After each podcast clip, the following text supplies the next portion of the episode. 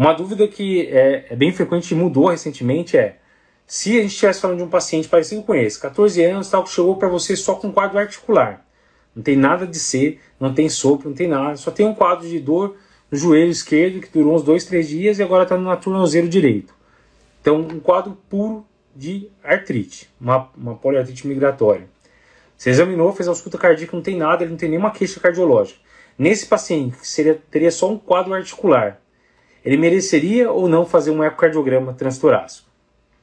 Vou passar a bola para vocês. É, quem acha que esse paciente com só com artrite, ele não tem sopro, ele não tem nenhuma alteração é, cardiológica, só tem artrite, e você está suspeitando de febre reumática, vocês acham que ele precisaria fazer um eco ou não? A resposta é sim, a gente precisa fazer o ecocardiograma. Por quê? A gente precisa fazer o ecocardiograma porque, ó, é, Marx falando que merecia assim, a gente teve uma alteração, ó, o Bob falando que não, Mirella falando que não.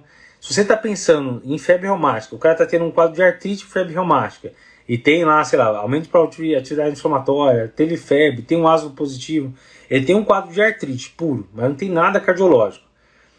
Teve um, algumas revisões do critério de Jones que nos, nos dizem que o ideal é sempre fazer cardiograma para qualquer paciente com febre reumática. Ele pode estar com um quadro puro articular, só artrite, ele pode estar com um quadro puro de Coreia de Síria, geralmente com mais critérios, né, para pensar em febre reumática, com ácido positivo, com prova de atividade inflamatória aumentada.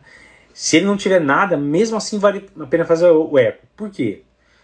Eles criaram agora uma nova classificação de cardite na febre reumática que engloba um subtipo que chama cardite subclínica. A cardite subclínica é um tipo de cardite que vai ter alteração valvar, então é esse paciente só tem quadro articular. Você pede um eco, e daí no ecocardiograma, o, o ecocardiografista vai ver que tem lá um espessamento valvar com um sopro discreto, uma coisa que talvez você não pegue mesmo no exame físico, mas tem alteração valvar com características patológicas. E para ecocardiografista tem características claras eco, é, ecocardiográficas que sugerem aí que sejam patológicas. Então, um paciente que tinha só uma artrite pode ser agora um paciente com uma artrite, mas uma cardite subclínica. Você vai dar corticóide, você vai tratar? Talvez você não precise tratar realmente a cardite desse paciente. Mas a gente vai discutir mais para frente aí a questão da profilaxia secundária, o tempo que você tem que deixar de bezetacil para não ter um novo quadro de, de febre reumática é diferente se ele teve só artrite ou se ele teve artrite mais cardite, certo?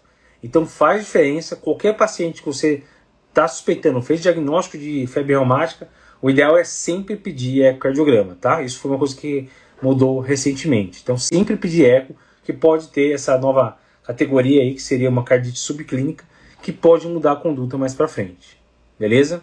Essa é uma informação nova que se você ver lá na década de 60, os critérios de Jones não falava disso, obviamente.